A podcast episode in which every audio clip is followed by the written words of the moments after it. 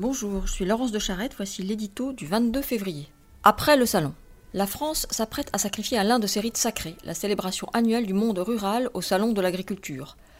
Adieu végétarisme, véganisme, antispécisme. Pendant quelques jours, les bovins vont redevenir ces chefs-d'œuvre, selon l'expression de Jacques Chirac, d'un genre de beauté que l'on ne boude pas dans son assiette. Les Français des villes et les Français des champs chanteront à l'unisson les louanges d'imminence, la vache égérie de cette édition 2019.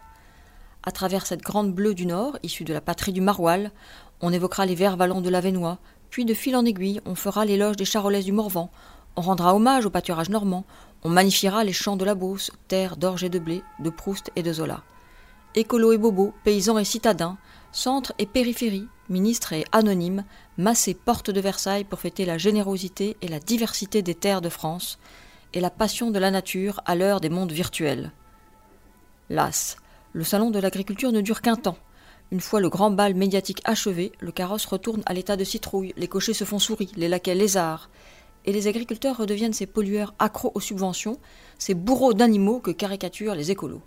Victimes expiatoires de la grande angoisse qui, depuis le milieu des années 90, a assailli la société, inquiète à juste titre de la qualité de son alimentation, ils sont en réalité les otages de nos injonctions contradictoires.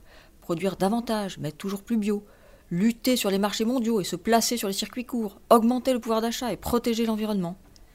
Tantôt consommateurs, tantôt citoyens, les Français, parce qu'ils sont profondément attachés à leurs racines rurales, exigent beaucoup de ce monde agricole qui se débat au sein d'un système économique ubuesque dans lequel les prix ne sont plus indexés sur les coûts de production. De telles attentes ne sont pas illégitimes, mais elles appellent un engagement réciproque de la société envers ses pères nourriciers.